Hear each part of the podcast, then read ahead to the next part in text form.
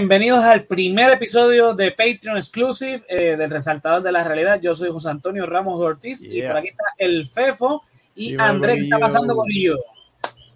Estamos aquí, esperando la estadía, ya tú sabes. A mí me prometieron que cuando la estadidad ganara iba a haber nieve y lo que ha hecho es más calor. Así que yo no sé qué creer. Si quieres nieve, va a Plaza Las Américas porque de ahí no, no va a pasar.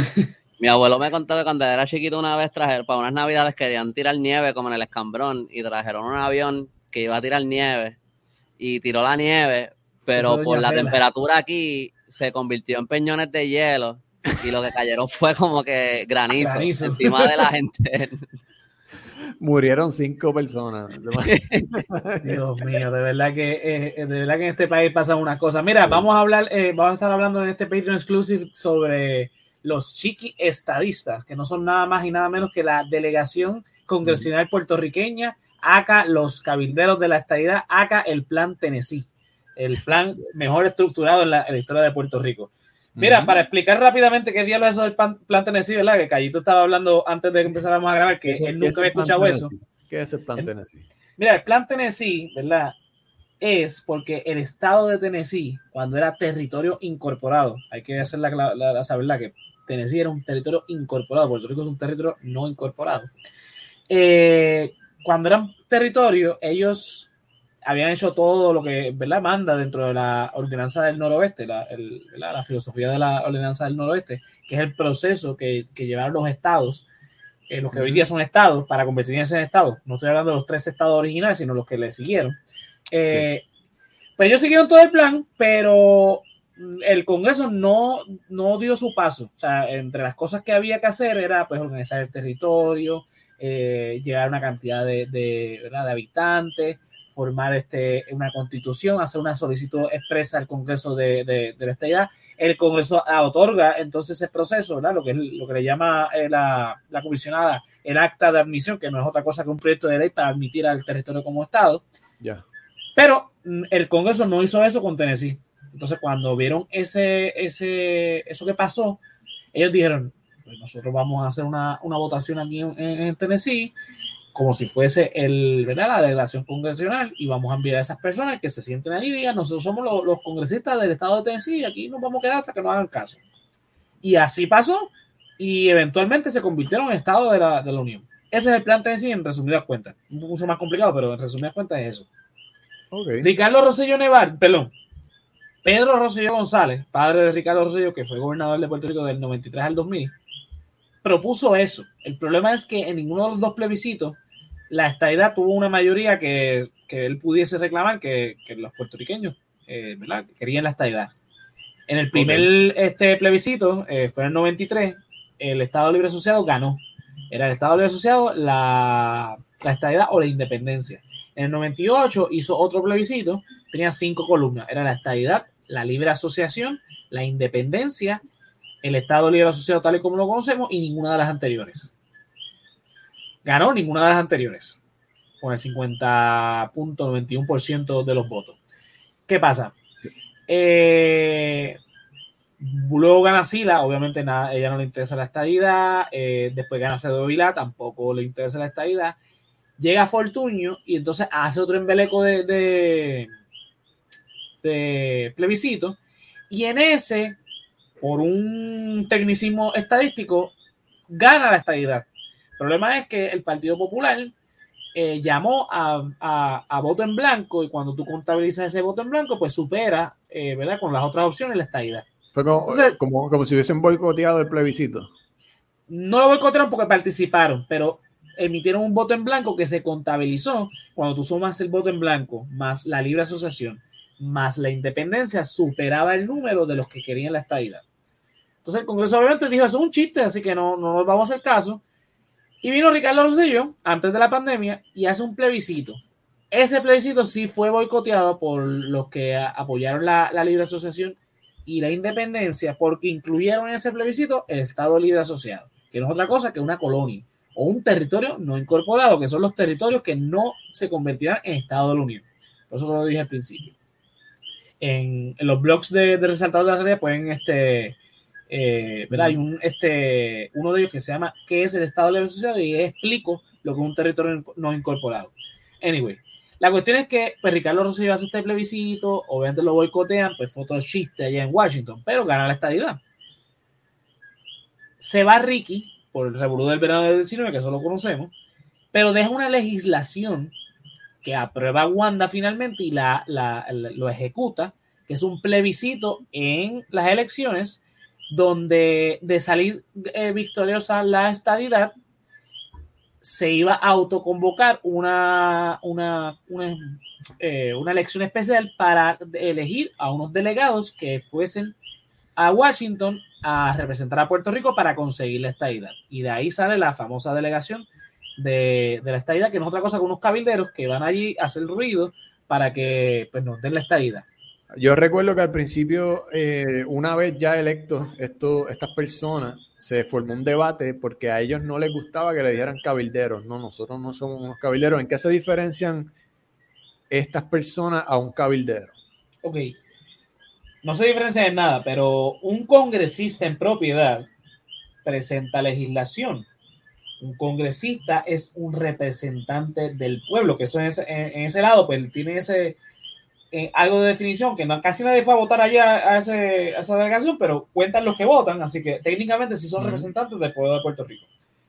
Eh, ¿verdad? Porque hay un aval de una ley del gobierno de Puerto Rico, hubo una elección legítima y fueron allá y pues nada.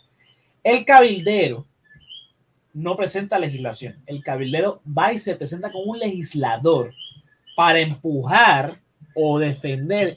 Mira, deberías legislar para esto. Y ese cabildero es pagado o por una corporación o por una entidad política o una organización sin fines de lucro, whatever, pero es pagado para que haga esa función y tiene que estar registrado en el Congreso de, los Estados Unidos. En Puerto Rico pasa lo mismo en la legislación, eh, la legislatura, debo decir.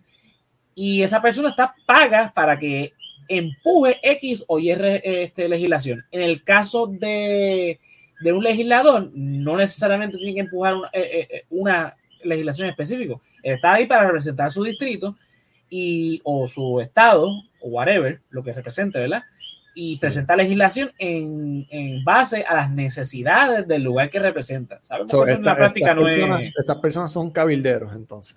Son cabilderos pagadas con fondos públicos, defendiendo específicamente que se, eh, ¿verdad? El proyecto de Jennifer González se apruebe que no, y no, sabemos que no tiene este... Porque eh, cuando vea, cuando Beatriz Rosselló dice que, que Ricky Rosselló es su congresista favorito, eso es mentira, eso, es, eso está mal. Sí, porque él no es parte de, él no juramentó como congresista de, de, de, los Estados Unidos. Él juramentó como aquí en Puerto Rico para defender la estadidad en Washington. No es ni congresista ni gobernador.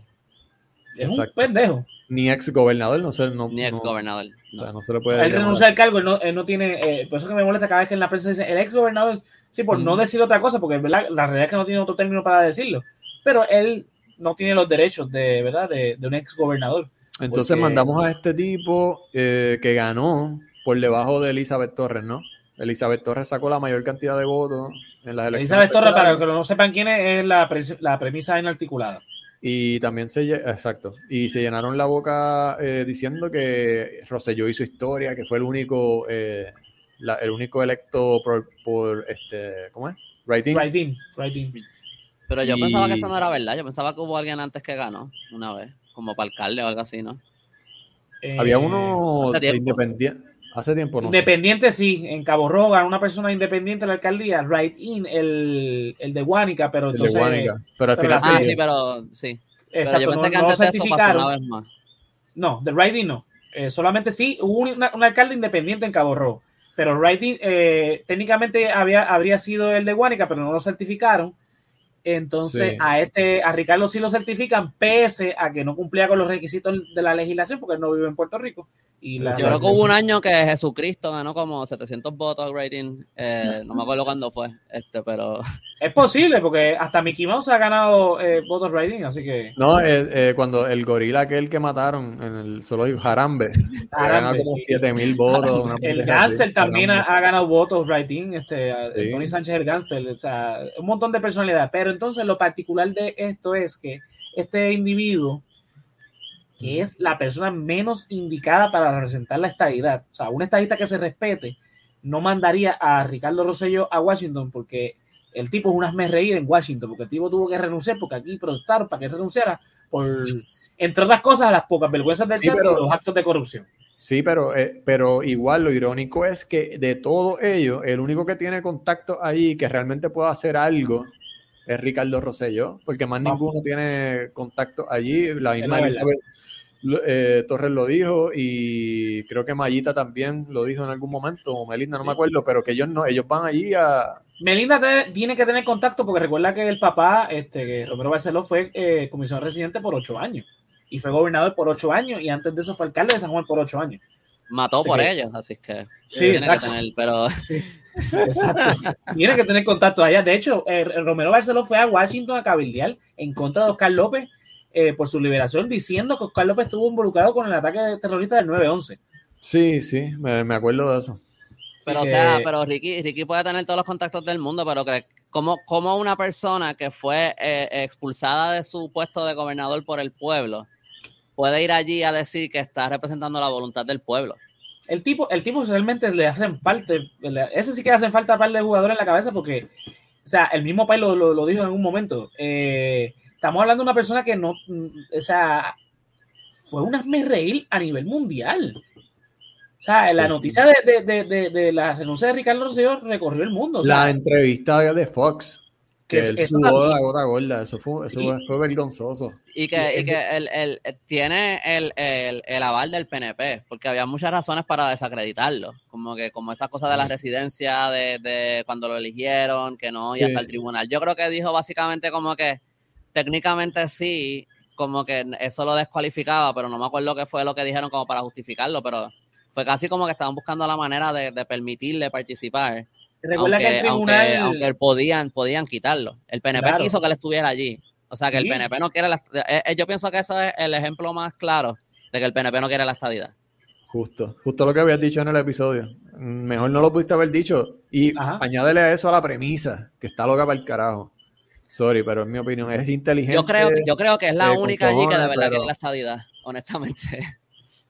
Yo, te digo, sinceramente, yo creo que hay muchos puertorriqueños, incluyendo a la, premisa inarticulada, que le hacen falta para de jugadores en la cabeza, definitivamente también.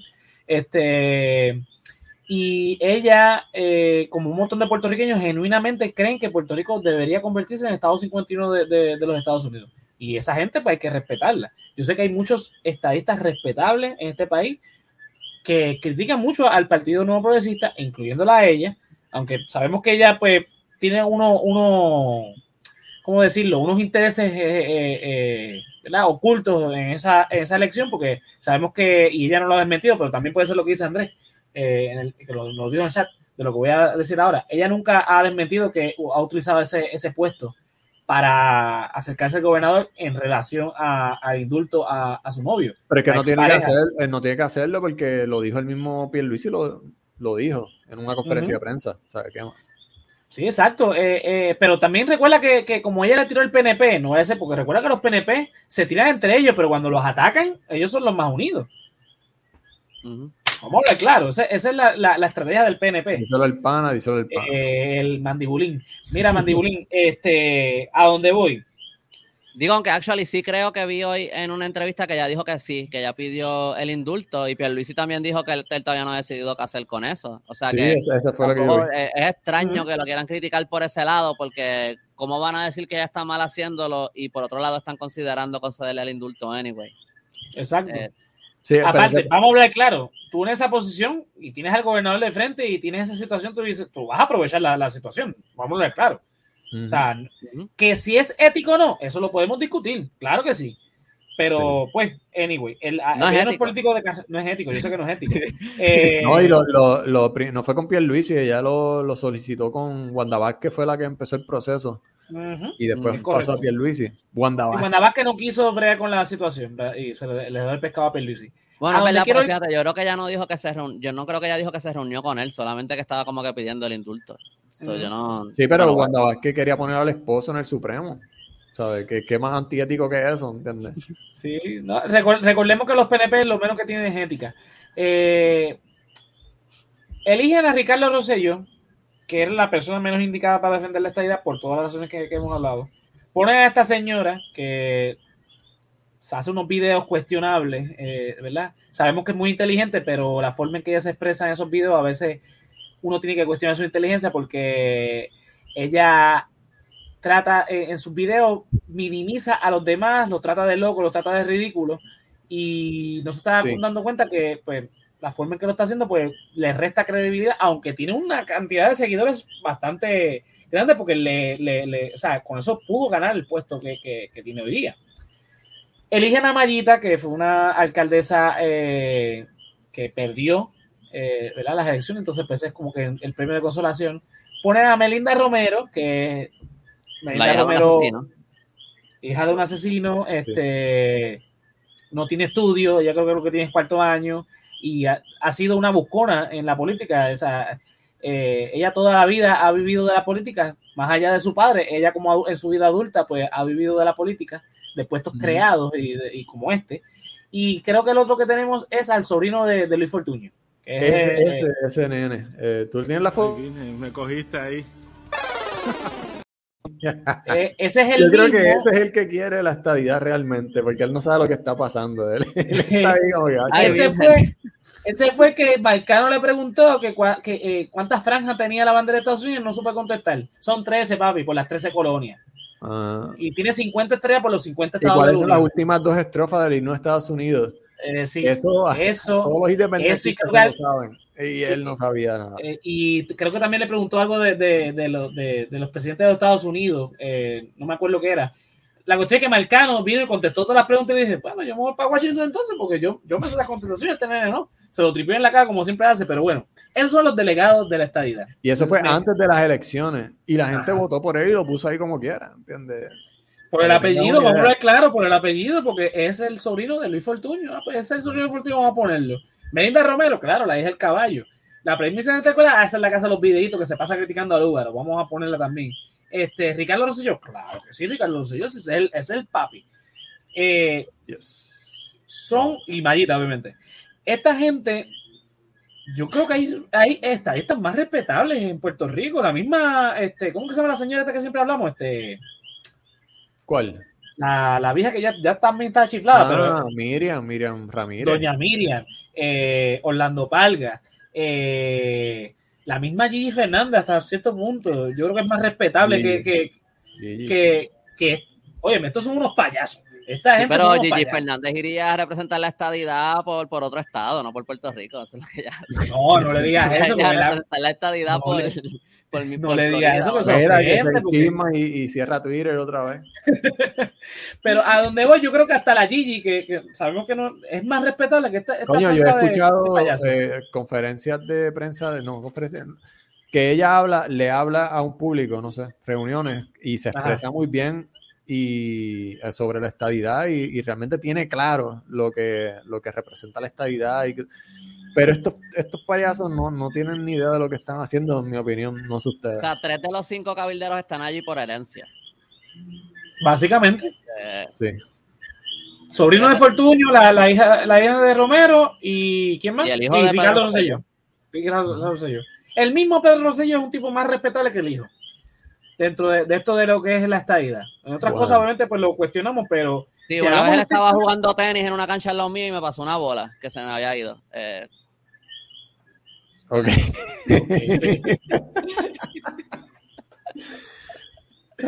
Mira, a, donde, a, donde, vamos con esto, ¿verdad? Estas personas no tienen respeto ni de los mismos estadistas. Eh, fueron electos por. O sea, hay que hablar claro. No porque tú seas PNP significa que eres estadista, pues yo conozco muchos PNP que no quieren que Puerto Rico sea Estado. Por eso es que la elección, esta elección especial no fue a participar básicamente nadie. Eh, no era ni, ni, siquiera la mitad de, de, la gente que fue a votar en las elecciones generales. Y si creen realmente en esta idea, yo creo que este es un método que, que lo, dan Porque el plan Tennessee está aprobado.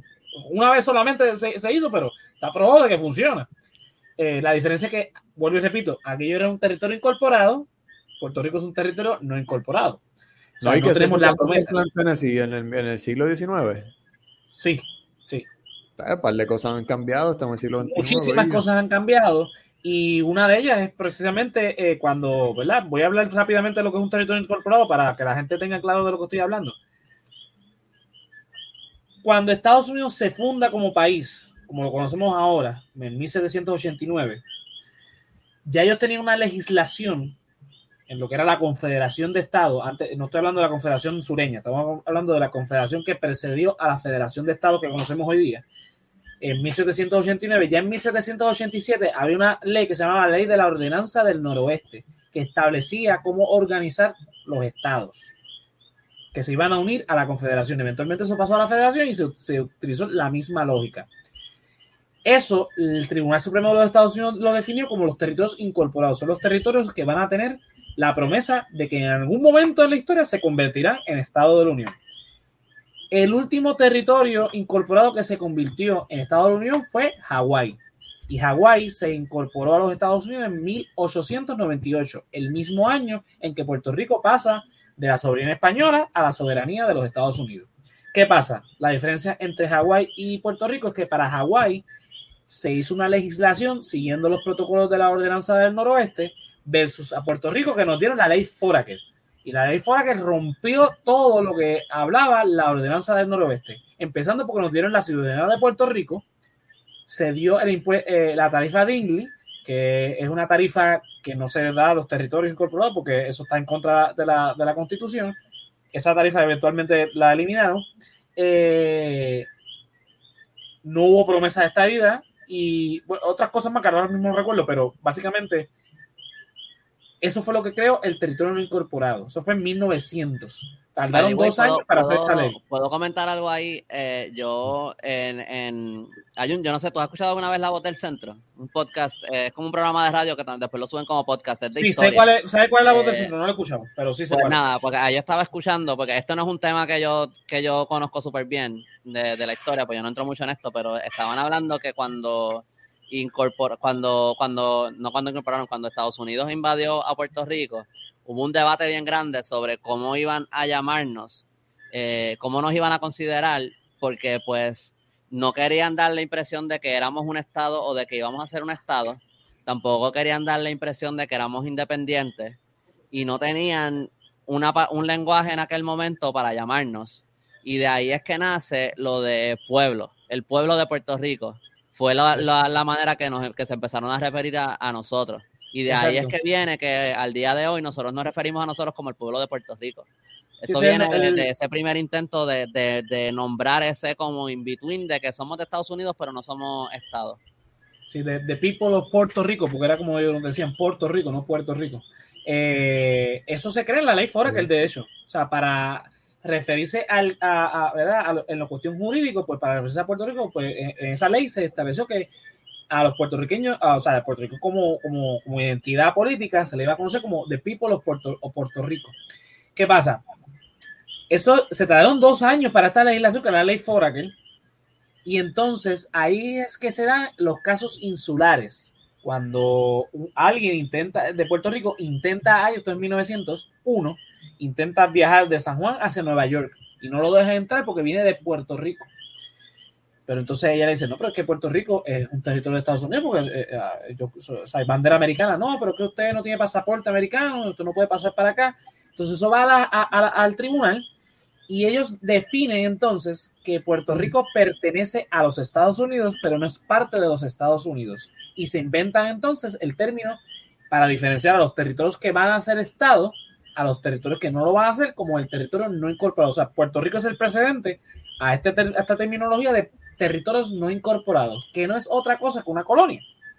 Pero entonces, así se refiere entonces para Puerto Rico, en aquel entonces Filipinas, Guam y las Vírgenes, Samoa Americana, las Islas Marianas del Norte, que son las actuales, los actuales territorios no incorporados. Ninguno de ellos tiene la promesa de esta idea, ninguno de ellos se va a convertir en Estado.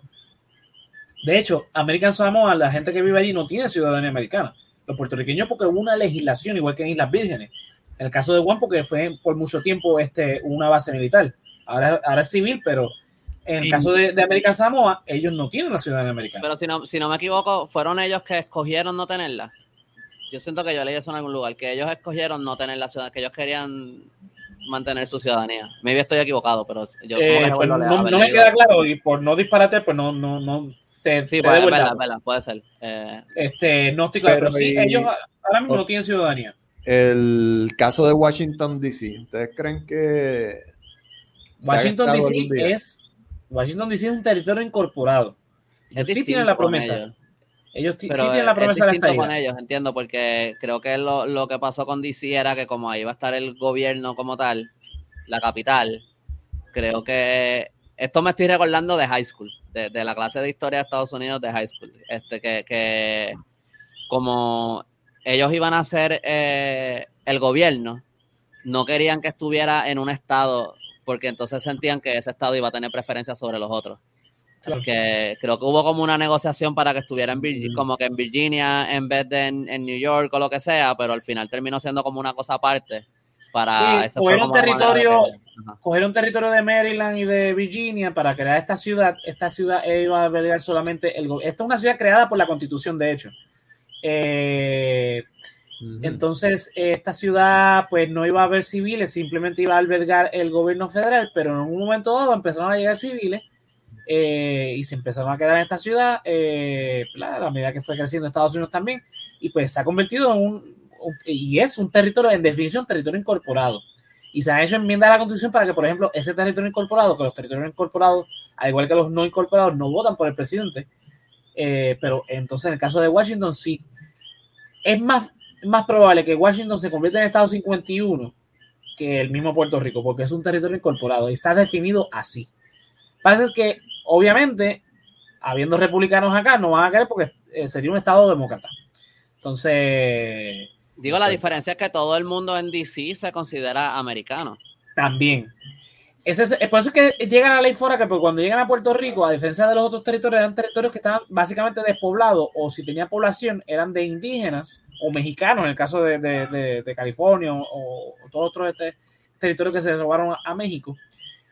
Pues entonces, la, el requisito de población era para superar a los, los nativos de esos territorios y eventualmente convertirlos en Estado de la Unión. Cuando llegan a Puerto Rico tienen un millón de puertorriqueños. Y un millón de puertorriqueños dicen, ya lo que hacemos con todos esos negros, hispanos, católicos, barbáricos, según la... Y esto no lo digo yo, ustedes buscan los récords del Congreso, que eso está en los récords del Congreso para cuando discutieron la ley Foraker. Esas son las discusiones que estaban allí. Entonces, si no me equivoco, eso también fue parte de, como que de la intención de, empezaron a venir como muchas misiones de iglesias protestantes americanas a, Puerto Rico para, porque ahí también hay un discrimen bien grande contra los católicos. Creo que JFK fue como el único presidente católico. Es el único presidente católico hasta, hasta, el momento. Y está. Bien muerto. Sí, o sea, eh, eh, sí, ellos intentaron, de hecho, eh, ahí fue cuando entonces en Puerto Rico se empezó a, las escuelas a enseñar inglés, se cambió el nombre a Puerto Rico, se cambió el escudo de, armas que siempre Puerto Rico tuvo, que es el que actualmente tenemos, el, del Cordero. bueno, fueron un montón de cosas que, que, hicieron, pero que fallaron, casamente, obviamente porque ya había una identidad nacional, pero eso es otro debate. el punto es que somos un territorio no incorporado, o sea que no tenemos la promesa de la estadía, a diferencia de Tennessee, que sí la tenía.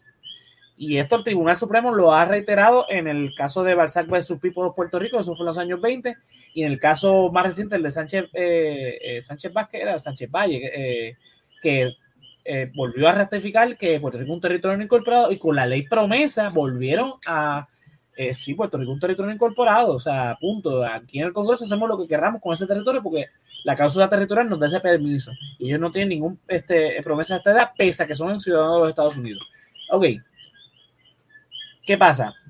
Esta gente va allá y lo que se ha creado es todo un chisme lo que estábamos hablando de la, de la premisa inarticulada con el tema de lo, de la, del, eh, lo del el, no, este, el indulto a. Sí, pero, ese, pero esa fue la excusa como que para desacreditarla y querer votarla. Porque realmente lo que pasó fue que la que mayor votos tuvo fue la que se desviró. Y empezó a despotricar diciendo de que eh, si ustedes pensaban que la, esta delegación iba a traer la estabilidad al otro día, se. Eh, se equivocaron. eso no es así. Eso es una ilusión que han creado ellos mismos. La estabilidad no va a llegar. Sus hijos y nuestros hijos no van a ver la estadía. Se puso a decir eso en un, en un canal religioso, en un programa de radio religioso. y ahí fue que explotó la bomba. Y, el punto más, yo pienso que el, punto más fuerte de todo, lo que ella dijo, porque hay muchas cosas que son eh, acusaciones que le creo, pero son acusaciones que, que, está diciendo y ya, porque no, no tenía evidencia de, la, de las cosas que hace Pierluisi, de las comisiones, de, de dónde se está yendo el dinero y todo eso. Pero lo que, algo que ella dijo que yo, yo pensé que es como que lo, lo más fuerte, porque es solo un punto básicamente de lógica, tú no necesitas evidencia para eso, es que ella está diciendo que la, la, los plebiscitos se han llevado por partidos políticos. Como que el plebiscito de la estadidad es un plebiscito, todos los plebiscitos, o algunos por lo menos, se han llevado en, años de elecciones y, se han empujado por el partido PNP, por el gobierno PNP. Y que nada más eso los corta por las patas de la partida. Y eso yo no lo, yo no lo había pensado de esa manera antes, pero en verdad, ella le está diciendo que es obvio y, es verdad, es obvio. Pero el, primer plebiscito, el primer plebiscito que se dio en Puerto Rico fue en el 67, que fue la, eh, eh, el, que empujó que se creara el Partido Nuevo Progresista. Y de hecho, en ese plebiscito la estadidad está identificada con una palma, por eso que entonces eventualmente Ferrer y, y Romero Barceló pues utilizan la palma como el logo de, su partido. Eh, pero entonces está impulsado por los partidos políticos. En ese entonces, el Partido Independiente Puertorriqueño, el que no sé, ahora no me acuerdo si participaron o no, no estoy, claro. El Partido Popular Democrático defendiendo el, el Estado Libre Asociado y como el Partido Republicano no quiso participar, Ferré con un grupo de los republicanos participan en lo que eventualmente se convierte en entonces el Partido No Progresista. Luego de eso, del 67, pasamos hasta 1993, cuando Rosselló es gobernador y hace ese primer plebiscito, sería el segundo en la historia, el primero de su administración. Luego viene el otro plebiscito, el 98, bajo la administración Rosselló. Después del 2012, bajo la administración de Luis Fortuño. Después del 2017, bajo Ricardo Rosselló. Después del 2020, bajo Wanda Vázquez todos impulsados por el partido político y todos, y sobre todo los últimos, diseñados para que la estadidad ganara, sí o sí, para ir a Washington a decir, mira, los puertorriqueños queremos la estadidad, pero todavía no tiene una manera absoluta. Y de hecho aquí todavía hay un debate eh, de qué rayo es la estadidad y qué es lo que queremos. Aquí los puertorriqueños no saben lo que quieren, vamos claro. Ahora, hay, una cosa que es como un... Eh, yo pienso que es algo bien interesante que tiene que ver con lo de los territorios no incorporados que ahora mismo está en los tribunales, creo que son los federales, yo no, yo no me sé toda esa cosa de los, de los tribunales, pero es un, un, una cosa que yo, yo, he trabajado unos diseños para, sobre, whatever, eso es otra historia, no tiene que ver, pero el, el punto es que está el caso de Baello eh, en Estados Unidos. Eh, hay un montón de, de, de programas federales, creo que son más de 80 programas federales, que Puerto Rico o no recibe o recibe una cantidad reducida de lo que es. Y hay veces que ellos pasan como, como unas leyes que son como por un periodo de tiempo donde de repente se, eso, eso cambia y ganas lo mismo por un periodo de tiempo, pero después vuelves a no recibirlo. Esos, eh, los derechos a esos programas federales son derechos que están atados a la ciudadanía americana. No tiene que ver con el estatus de, de, del territorio. O sea, se supone que solamente con, eso está garantizado por la Constitución americana. Entonces, Puerto Rico no los recibe, Guam no los recibe, eh, creo que las Islas, Virgen, las Islas Vírgenes no los reciben, pero los Northern Mariana Islands sí. Los Northern Mariana Islands tienen, tienen, reciben por lo menos el SSI, no sé si los reciben todos, pero por lo menos el SSI los reciben completos, que es uno de los programas federales que nosotros no recibimos. Entonces, como aquí el SSI es como, uno, pues lo más que tú puedes recibir es como 72 dólares en Estados Unidos, es como 764 dólares al mes. Eh, que eso es para los incapacitados, para las personas mayores de 65 años y para las personas ciegas. Eh, entonces, la, en este caso que se ha llevado, eh, hay otro caso más que se está llevando también, pero primero Valdebaello. Eh, uno de los argumentos que han dicho, porque esto pasó, creo que hasta el, el First Circuit en Boston dijeron que sí, pero esto ha seguido en apelaciones porque Estados Unidos no nos quiere dar estos programas, no nos quiere dar estos derechos. Eh, y ya, ya como que los mismos tribunales han dicho que sí, pero ahora está como en la Corte Suprema. Eh, básicamente uno de los argumentos que ellos dijeron en un punto para no darnos esa, ese beneficio es que ellos dijeron que eh, como las Northern Mariana Islands entraron voluntariamente a Estados Unidos y ellos negociaron esos términos, mientras que nosotros no. O sea que en ese argumento ellos están diciendo que nosotros no entramos voluntariamente a, hacer un territorio de Estados Unidos, lo que significa que ellos están diciendo primero que nos invadieron, obviamente. y segundo, que la que el ELA no fue una cosa que nosotros negociamos voluntariamente, sino que fue algo eso es ¿Entiendes? Como que ellos están básicamente diciendo todo eso con ese argumento. Ahora, esto todavía está en apelaciones, porque legalmente nos toca, pero ellos no nos quieren dar esos beneficios. También les sale más caro, pero también a, estos son cosas que nosotros, con los impuestos que nosotros pagamos, se pagan estas cosas, ¿entiendes? Sí, sí. Esto, no, esto no, no, tiene que ver con los impuestos que nosotros no le pagamos a Estados Unidos, pero ellos no nos eso, quieren dar. Eso no, no, tendría nada que ver con la estadidad, con la, con, con la ¿verdad? Este, inclusive porque lo, la, en la independencia, lo, esos beneficios todavía siguen siendo nosotros porque nosotros pagamos por ellos. Sobre todo lo del Pero la, la, los estadistas han querido llevar eso como que esto tiene, como que para recibir esos derechos iguales tenemos que ser Estado, pero eso no es verdad. Pero el punto es, whatever, eso, eso es aparte. El punto es que yo veo eso como una de estas cosas donde, que esto está pasando ahora mismo, mientras estos cinco cabilderos están allí supuestamente luchando por la estadidad con una persona enfrente del Capitolio con una pancarta, que ellos dijeron que están enfrente del Capitolio con una pancarta por 51 minutos todos los días por 51 días. Dime tú qué commitment es eso. Menos sí, de una hora, menos de una hora al día por menos de dos meses. Mira, Callito, tú sabes que cuando. Y, y, mientras ellos están haciendo eso, Estados Unidos no nos quiere dar a nosotros beneficios que nos merecemos solamente por ser ciudadanos americanos. O sea que esto Exacto. es casi, esto es cuestión de derechos humanos. Yo diría sí. yo, estos son derechos humanos y Estados Unidos no nos los quiere dar. Y ellos quieren ser parte de eso y piensan que nos van a traer algo. Es un chiste. Sí, esto es un chiste. Este, pero mira, con lo de las Islas Marianas del Norte, ¿verdad? Eh, las Islas Marianas del Norte no entraron voluntariamente como ellos lo quieren hacer ver. Esto fue tras la Segunda Guerra Mundial, Estados Unidos se hizo eh, de un fideicomiso de un montón de territorios que se iban a comprometer a descolonizar. Algunos de ellos pasaron a ser eh, un tratado de libre asociación, entre ellos está la, la Micronesia, por ejemplo, uno de esos ejemplos. Y las Marianas del Norte fue que pasaron de ser un eh, se, convirtieron un territorio eh, no incorporado, pero fue que una transferencia, no fue que una, fue una invasión como pasó en Puerto Rico, pero fue una transferencia de, de, uno, de un poder a otro. Y pues simplemente ellos le dieron una especie de lo que nosotros tenemos como el, el Estado Libre Asociado, pues lo dieron a ellos, con muchos mejores beneficios, obviamente, y muchas mejores cosas que lo que nosotros tenemos acá con lo que acordamos, lo que supuestamente acordamos en el 52, pero no fue que fue voluntariamente, porque fue que pasaron de un lado para otro.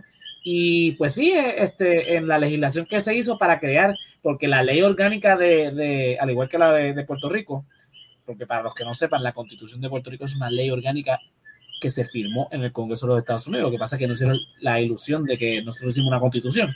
Pues pasa lo mismo con las Marianas del Norte. Pero bueno, volviendo a Puerto Rico y con lo que está diciendo este Andrés, y, y, ¿verdad? todo lo que tiene que ver con, con los cabilderos de la estadía, que eso es lo que son, cabilderos de la estadía.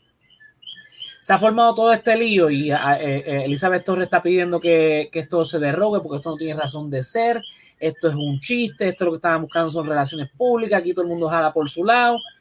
Eso lo veíamos venir, eso sabemos que eran puestos políticos creados. O sea, si los estadistas realmente quieren que la estadía llegue a Puerto Rico, pues mira que el partido lo financie, porque, lo tenemos que, porque todos, los que, todos los que no creemos en la estadía tenemos que pagar por ello. Porque aquí realmente ese plebiscito, y en Washington lo dijeron, ese plebiscito no, en, primero que en, Washington no hay ambiente para que se cree la estadidad. Ya en la mente de los congresistas, la ley promesa resolvió el problema de Puerto Rico. No hay que seguir jodiendo con Puerto Rico. Ya Puerto Rico, ya Puerto Rico no, no hay un interés económico en Puerto Rico, no hay un interés militar en Puerto Rico ya los nacionalistas no existen, los macheteros básicamente tampoco, así que no son un dolor de cabeza para ellos en cuanto, en cuanto a la violencia se refiere. Yo no creo, en, en Washington tienen problemas más importantes, sin menospreciar ¿verdad? A, a, a, nuestros problemas, pero en la mentalidad de ellos, ellos dicen ya. Bueno, yo, ya yo recuerdo, perdón, yo recuerdo de, eh, en las promesas de campaña de Biden, que él llegó a hablar varias veces de, que iba a, a analizar el, las propuestas de estadidad para, o sea, para admitir a Puerto Rico. Pero ¿se acuerdan de eso? Sí. Digo, o sea, Biden llegó a ser vocal de... en campaña con los puertorriqueños y otros otros senadores también. Biden, Obama, el... Bush, sí. este. ¿Y qué pasó con el proyecto este de Nidia Velázquez y, y, y quién era el otro? Era ellos sí, quién era el, el de. Ellos el estaban de... teniendo un proyecto de, de como que estatus para Puerto Rico, ¿no? Sí, eso también se cayó porque no hay interés en Washington. Ah, se cayó. Eso no, sí. no lleva nada. Eso no llegó al pleno. Ah, no me yo pensé que eso todavía estaba ahí como. No, eso ni eso yo creo que no salió ni del comité. Este, porque en Washington no existe, no existe ambiente para, porque ya cuando firmaron ley promesa, ellos entendieron que ya el problema de Puerto Rico se resolvió. Ellos no tienen que bregar más con ese asunto. Nosotros somos un captive market para ellos. Había un en el, en el blog de, de, de War Against All Puerto Ricans. Él tiene como un blog y él había un artículo que él sacó el cálculo básicamente eh, de, lo que nosotros le pagamos en impuestos a ellos y básicamente lo, lo, que ganan las empresas de Estados Unidos de nosotros, porque todo se lo compramos a ellos. Todo viene de Estados Unidos para acá. Hasta si viene de otro país, pasa por Estados Unidos antes de llegar a casa. Todo vaya. las leyes de cabotaje es lo que hace que pase Esas compañías se están haciendo ricas de nosotros y esas compañías pagan impuestos allá o donde sea. Y él sacó el cálculo y nosotros, creo que era como en, creo que como en un año o algo así, Estados Unidos saca más de nosotros de lo que nosotros debemos de deuda. Como que más. O sea que Estados Unidos, nosotros tenemos que pagar una deuda y Estados Unidos se está haciendo más rico de eso de nosotros. Eso es absurdo. Para eso son las colonias. Y pides, pides, algún Amazon, pides algún Amazon Prime y te llega a 4, 5, 6, 7 días después. Y ellos lo tienen al otro día. Y, no, y algunos vendedores de Amazon te dicen para Puerto Rico no vendemos porque Puerto Rico está fuera de Estados Unidos, no es de Estados Unidos. Sí. ¿Tú sabes cuántas veces yo he peleado con un montón de vendedores de Amazon y de eBay? de, qué tú hablas si Puerto Rico usa el, sistema, el, ¿cómo que se llama? El, correo federal. Pero bueno, eso es otro tema. Ah, ¿verdad? Este. Oye, quería, quería hacer hincapié en algo que no hemos tocado de los cabilderos de la estadidad. Aquí, toda la semana, eh, con todo este bochinche, o como diría la, premisa, todo este embeleco, no nos sale de gratis. Nosotros pagamos este, impuestos para que estos payasos vayan para allá. O sea, le estamos pagando un sueldazo. Un 90, creo que es de 90 mil a 120 mil que Melinda Romero dijo que eso no le da, que deberían subirle el sueldo. Este Pero que este chiste no sale de, no sale gratis, eso es lo triste, eso es lo que encabrona, ¿sabes? Nos dan entretenimiento semanal, eso sí, pero no, no vale 90 mil pesos. No, muchacho. O sea, más barato sale una suscripción de, de, de, Prime Video, de Netflix o de Disney Plus que, que, esto. Más las elecciones eh, eh, especiales, eh, todo eso cuesta chavos. Y es un chiste de mal gusto, es el problema, porque esta gente no respeta ni a los mismos estadistas, ya los estadistas están cansados de estos embelecos. Por eso fue que cuando el primer, el primer, la primera delegación que fue nombrada en vez de electa, que fue la delegación de, Ricardo Rosselló, que estaba el pelotero, ¿cómo que se llama? Este Iván Rodríguez. Iván Rodríguez, el mismo, hasta él renunció, porque ¿qué es esto? Esto es un disparate. O sea, eh, eh, lamentablemente los estadistas, eh, yo no sé, realmente no, sé si se hacen respetar o, o, si realmente esto es un chiste para ellos o esto simplemente para seguir ganando elecciones. Es lo que yo les había dicho, mira, el puertorriqueño, hasta los estadistas, los PNP, eh, realmente no tienen un interés genuino en ser Estado. Ellos lo que... Son pocos realmente. El status quo les gusta, aquí el estatus colonial le gusta a los PNP, que eran cuando hicieron ilegal lo de las peleas de gallos, los galleros, PNP, salían a la calle como que no, pero esa ley no nos puede aplicar a nosotros cabrón, tú quieres ser Estado, y, pero no quieres que ciertas leyes te apliquen a ti nada más. O sea, sí. Es que también muchos puertorriqueños. Nadie te va a decir que es puertorriqueño, nadie te va a decir que es americano. Exacto, muchos puertorriqueños. Muchos puertorriqueños no entienden lo que es la estadidad misma. Y el mismo Perluisi, hablando de eso, este, Andrés, Antil le estaba diciendo, no, porque los puerto, espérate, los ciudadanos americanos en Puerto Rico, porque tú dices que eres puertorriqueño porque esa es tu nacionalidad, por más que eh, eh, eh, tú quieras tratar de decir lo contrario. En el subconsciente tú sabes que tú eres puertorriqueño. Por eso es que los estadistas ahora están diciendo los ciudadanos americanos en Puerto Rico, en vez de decir los puertorriqueños. Entonces, el mismo Pierluisi se enredó y dijo, no, porque los, puerto... los ciudadanos americanos en Puerto Rico, porque saben que por más que sea, siguen siendo puertorriqueños, les emociona la bandera puertorriqueña, les emociona el himno, que salen de los nacionalistas, salen de los independentistas, pero bueno, es otro tema. Eh, les emociona cuando ayer mismo, este, ¿verdad? Que fue Mis Universo, eh, ganó creo que Miss Loisa y el gobernador puso, te felicitamos, fulanita, no sé cómo se llama la chica, este, va a ser, que va a ser una representación digna para Puerto Rico. Mira, la realidad es que, aunque eso es algo privado, eso no tiene nada que ver con, con ¿verdad? Con, con, el gobierno. Pero tú crees que Estados Unidos, si nos acepta como Estado, va a decir, mira, esa delegación que tú tienes en Miss Universe, tienes que sacarla. Claro que lo va a pedir, igual que la, la, lo olímpico sea, no, no hace sentido que, que, que, un Estado, porque el problema es que si Puerto Rico le permitimos que tenga su delegación este, olímpica y su delegación en Miss Universe, en Miss Mundo y en todas las delegaciones idas ahí por haber, pues Iowa va a querer lo mismo, Texas va a querer lo mismo, Hawaii va a querer lo mismo, entonces... Che, como le dicen, eh, aquí, eh, aquí los estadistas, bueno, los PNP, piensan que lo que va a haber es una este, estadidad criolla. Que vamos a poder tener nuestra cultura, vamos a poder tener nuestra delegación olímpica. lo único que va a cambiar es que somos estados. Más nada va a cambiar. no, odian, a los socialistas, odian a los, socialistas, pero lo más que quieren son los beneficios federales, que básicamente es socialismo. Que son, vienen del socialismo, eh, exacto. sí, porque ellos te pintan, no, porque con la estadía vienen los beneficios eh, federales y bla, bla, pero se le olvida decir que para que esos beneficios eh, federales vengan, tienen que venir con un impuesto, porque no te lo van a dar gratis. Es como que tienes que pagar impuestos federales para que te den esos beneficios, porque eso es, básicamente... hubo un, yo no sé si esto fue el GAO o, o si fue otro estudio, pero hubo como en los 2000, eh, en el Congreso se hizo como un estudio sobre la viabilidad de, la estadidad para Puerto Rico.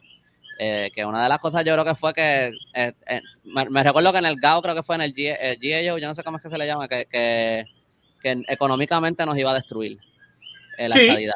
Por Eso lo, vienen diciendo desde los, los 90, cuando se empezaron a, el, proyecto John, ¿era el proyecto John?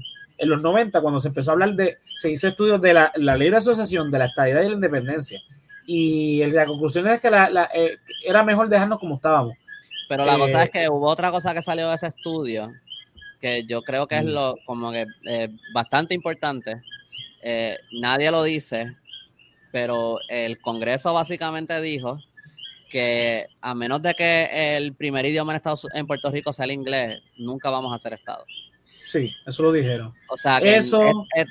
por más que ellos vayan allí a cabildear, por más que los dejen entrar y hablar con senadores, con whatever, con congresistas, lo que sea, nosotros hablamos español. Nosotros somos un, un aquí piensa mucho en lo de que, ah, de, la, de la representación, porque si somos demócratas o republicanos, ¿verdad? Pero yo, yo, yo estudié en Estados Unidos, yo estuve cinco años allá, y es bien extraño porque aquí tú eres puertorriqueño, y ya, o sea, tú no eres ni puerto, tú eres, uno va por ahí, ya, tú llegas a Estados Unidos y de repente tú eres una minoría. Y te ven distinto, y tú hablas con un acento, y tú eres, tú estás como que fuera de, fuera de sitio, porque tú no eres exactamente de allí. Y, y yo estudié como que en, en, en, en, Upstate New York, que no es, bueno, Upstate New York no, no es exactamente como que el Northeast, es como un poquito más Syracuse, que tú estabas, ¿verdad? Syracuse, Syracuse, pero como que, pero no es el sur tampoco. Y hay, tú sientes la diferencia, hay una diferencia. Hay puertorriqueños allí que se, acoplaron, muy bien, yo no, pero eh, pues, Estados Unidos nos ve a nosotros como una minoría.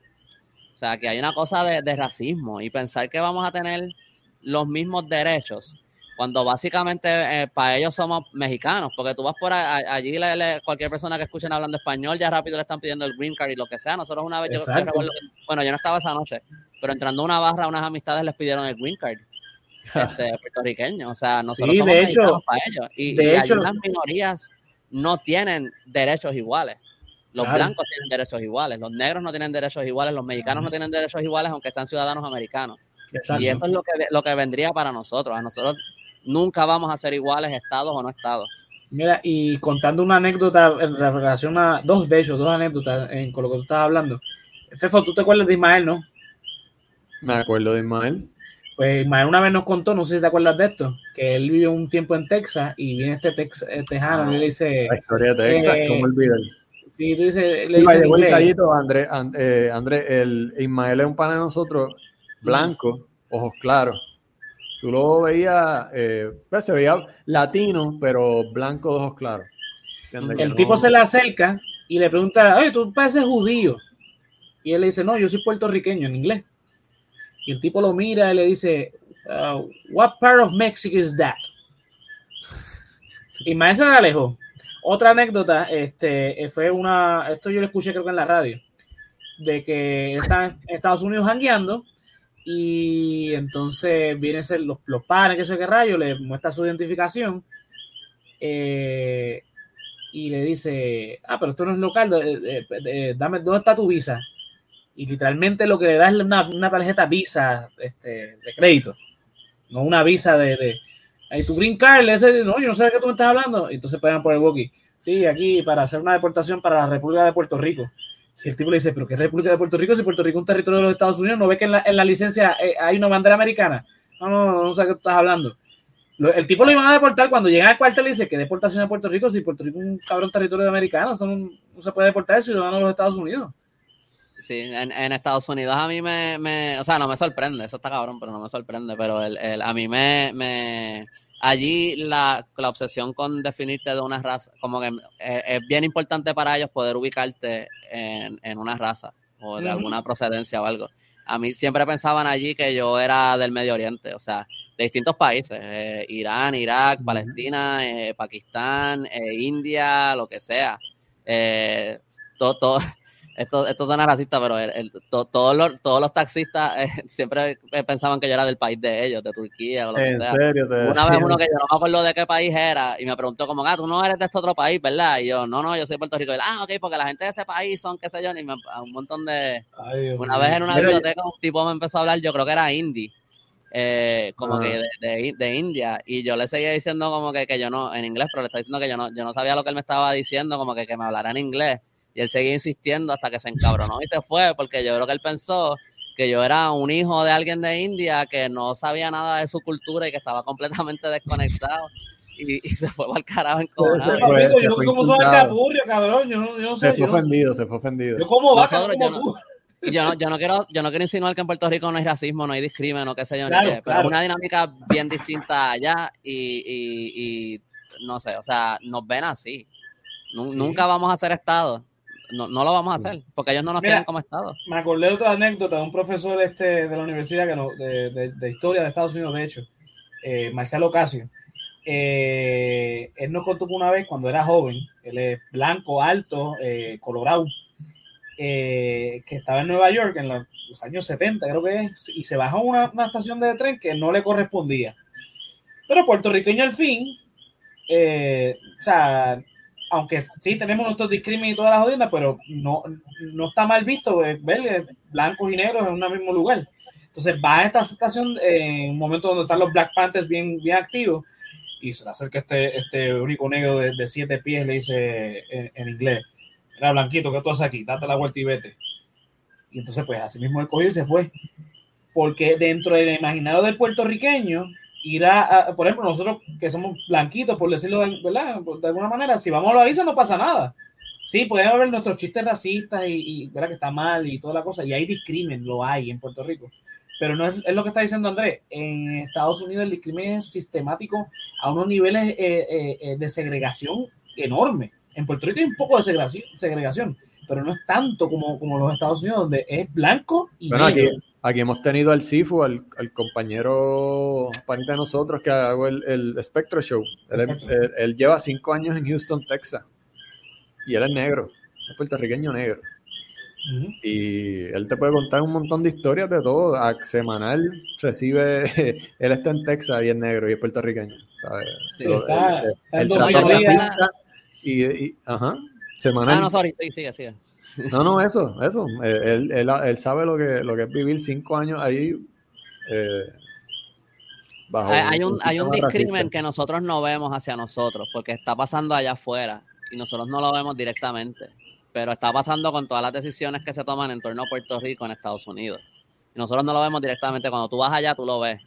Eh, y yo no, o sea, yo ni siquiera quiero decir que en Estados Unidos el racismo sea peor o, o- o mejor que aquí. Porque yo no sé, aquí hay cosas de raza que ni se hablan y yo, yo ni la ni, ni domino el tema como para ponerme a hablar de eso. Pero como que yo no sé, porque aquí hay un montón de restaurantes chinos, por ejemplo, y yo no, yo no los veo, como que hay, hay un montón de, de gente asiática y después tú no los ves en ningún lado. Eh, Loíza es un pueblo que es mayormente negro, o sea, hay una hay cierta segregación que hubo y que todavía al día de hoy persiste hay, un montón de, de cosas pasando, pero hay un montón de, de- de cosas entre medio que nosotros no necesariamente discriminamos, que hay. Yo creo que, por ejemplo, yo creo que Feliu, Fefo, si tú vas para Estados Unidos y tú no abres la boca, tú, tú vas a estar chilling. Mira, yo iba, yo mucho, yo tenía amistades en, en Nueva York para los 2010.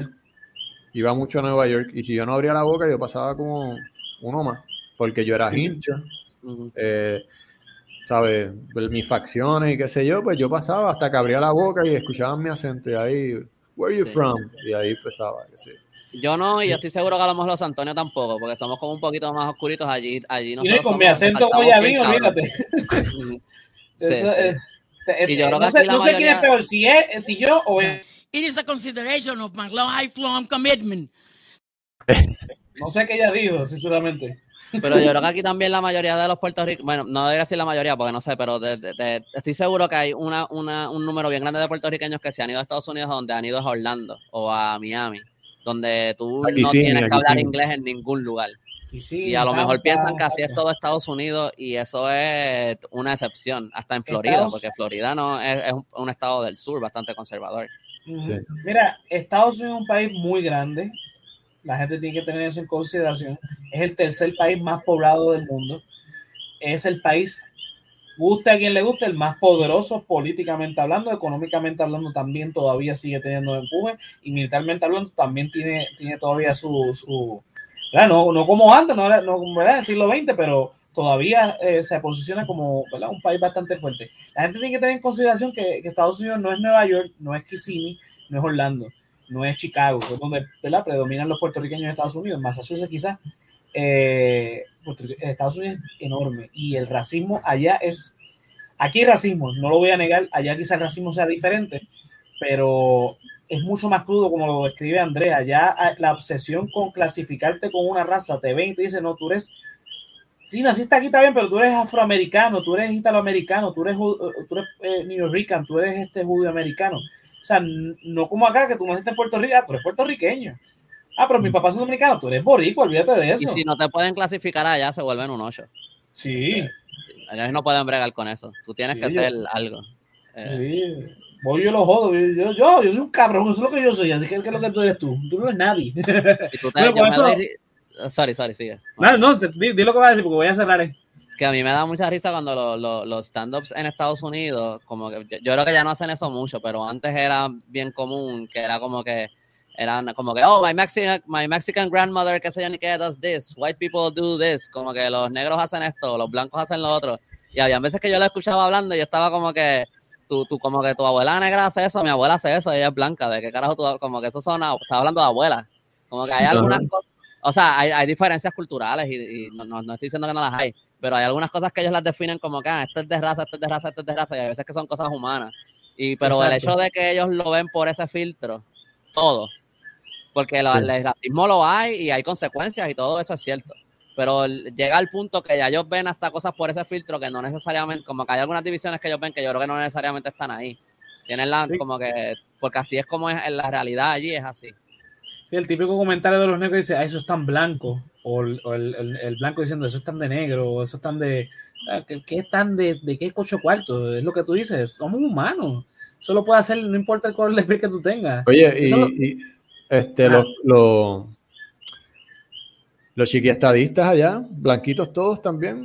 Roselló con sus ojos claros, Lefranc con su portecito. Mayita es la única que está ahí en media fuera de grupo, pero no mandaron a. ¿cómo que la, premisa, la... premisa es blanca, pero eh, ese aspecto de latina que de, hecho, de hecho tiene eh, eh, facciones de árabe. Ponte a ver. Tiene los ojos bien grandes. Este, el maquillaje, José. pero, pero está bien, pero pasa, la, la, pueden confundir con alguien del Medio Oriente. Ricky, tiene, facciones de huele bicho y está allí, o sea, eso no es... De, huele, huele y mamá, o sea, sé que... Bueno, no mandar a una Nadia Venegas para allá, ¿entiendes lo que quiero decir? Ajá, exacto. Puertorriqueños blancos, no. A representar sí, de hecho, Venegas fue la que dijo que la, la, la nieve iba a llegar. Este, eh... esa fue la que puso la bandera de Estados Unidos bien grande y como siete bambalanes con armas largas. No sé si se acuerdan. Sí, claro que me acuerdo. Y pues, ¿Cuál creen ustedes que es como el, el, el, el, endgame de la premisa inarticulada con lo que ella está haciendo? Buena pregunta. Yo tengo una teoría, pero quería ver qué piensan ustedes primero. Los, los PNP, los PNPs, algo que tienen los PNP que lo tienen bien mangado es cómo dañarle la imagen a alguien y cómo lograr sacarlo de la política.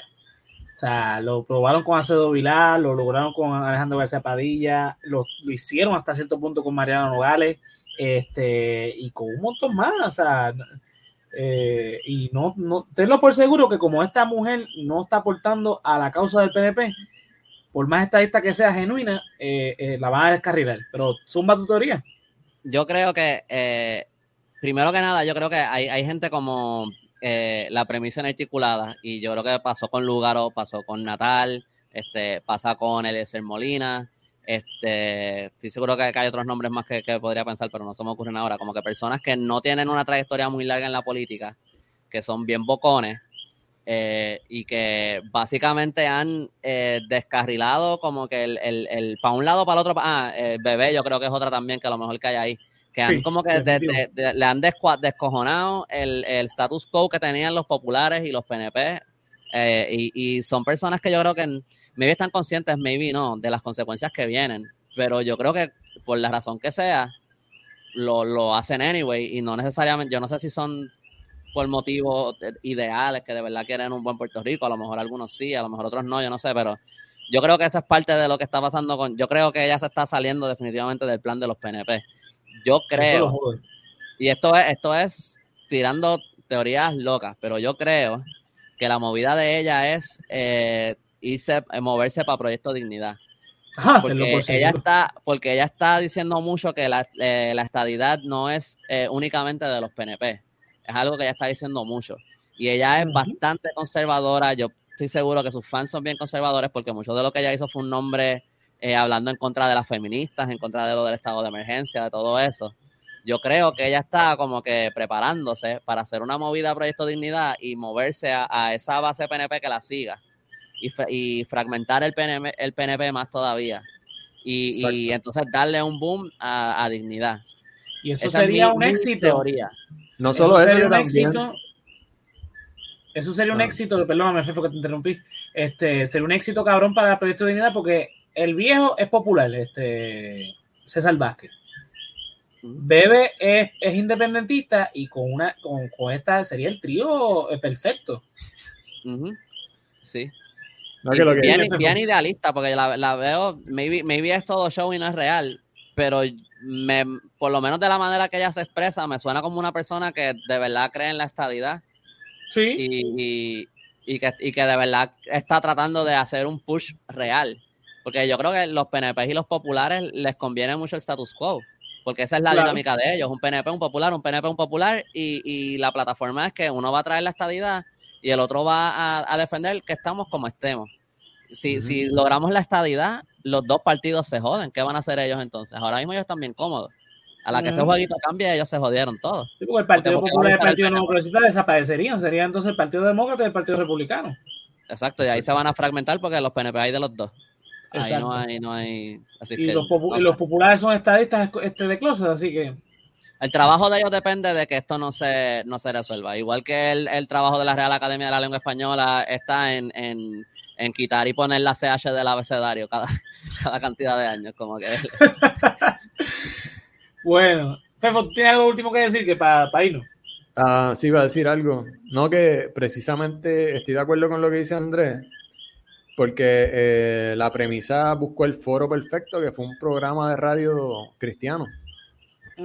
¿Sabes? Eh, dio a entender entre líneas de que por ahí es que se iba a tirar para Proyecto Dignidad. Como que voy a explotar esta bomba, pero va a ser en un programa de radio cristiano para ir haciendo la camita para los, los, próximos moves, porque ya hayan yo no creo que ella esté en serio en quedarse. Bueno, ella ya dijo que deberían desmantelar a estos.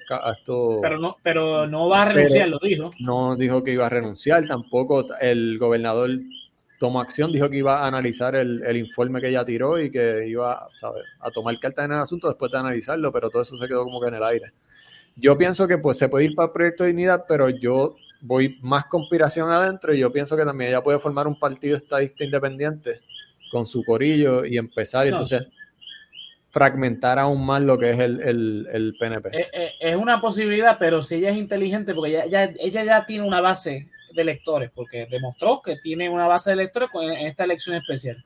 Y que es de eh, ella que no está atado al PNP, yo creo. Que se va a mover para donde ella se vaya. Exacto. Y súmale que ya el proyecto de Dignidad tiene también una base electoral. Sí, pero muy sólida. Dignidad fue nuestro guayete en predicciones aquí en el podcast, que dijimos que esto iba a ser debut y despedida y sacó 88 mil votos. Y Gabriel tenía razón, Gabucho. Él dijo, tengan cuidado con esa gente, que esa gente se va a quedar y va a ser un peligro. Y, esa, y acuérdate, Rodríguez Bebe fue la segunda senadora que más, eh, que más votos sacó detrás de María de Luz de Santiago y la diferencia entre, entre ellas dos no son muchos tampoco. Sí. Son creo 40 mil votos entre, entre una y la otra, así que nada. Con eso lo, La, este, la- nos la otra, la otra explicación, la más simple, y, eh, que, la que no es una conspiración tan, tan compleja, es nada más que esto sea todo un plan del PNP para añadir una complicación más y que la gente no sepa si pensar en la estadidad o en Luma o la deuda o lo que sea, porque También. al final aquí una, todo una el mundo forma de sale ganando. Sí, porque no, no le han caído, de- dentro de todo no le han caído tan fuerte a ella. Le sacaron lo del indulto y más o menos quedó ahí. Ella ha hecho unas acusaciones bien serias y el PNP no, de cierta manera está un poquito callado. Bueno, eh, Rivera Chat tiró un, buenos días y dijo, Corillo, básicamente no sé no dónde se enfoquemos por esta loquita, vamos a seguir con nuestros ideales, con nuestra lucha por la estabilidad, por los derechos de los trabajadores, vamos a enfocarnos. Y Pero a Mariano Nogales le tiró mucho más fuerte y, y- y esta, y esta premisa inarticulada es un threat mucho más grande al PNP con lo que está haciendo ahora mismo que lo que Nogales Ujú. nunca fue. O sea que eso, no sé, una, una, una de las dos. O, bueno, que sigan allí con, Bueno, así de brutos son. que sigan con sus cartulinas y sus Sharpie. Mira, yo voy a ellos. Sigan ahí sus Sí. 59, 51 minutos, que yo estoy seguro que miran el reloj, van 45 minutos y, se, y pichean. sí, Bueno, bueno. señores, con eso Así. concluimos entonces el, el- el episodio de hoy de Patreon Exclusive. Eh, este, ¿verdad? Agradecido siempre con Keira Joan, Melissa Meléndez, Luis Martí y Ricardo Torres, que nos ha apoyado desde que empezó el, el Patreon. Así que muchísimas gracias para ustedes. Esto es para ustedes. Este es el primer Patreon que, o sea, el primer episodio exclusivo para Patreon. Vamos a hacer uno mensual. Eh, bueno, que- estuvo bueno, me gustó.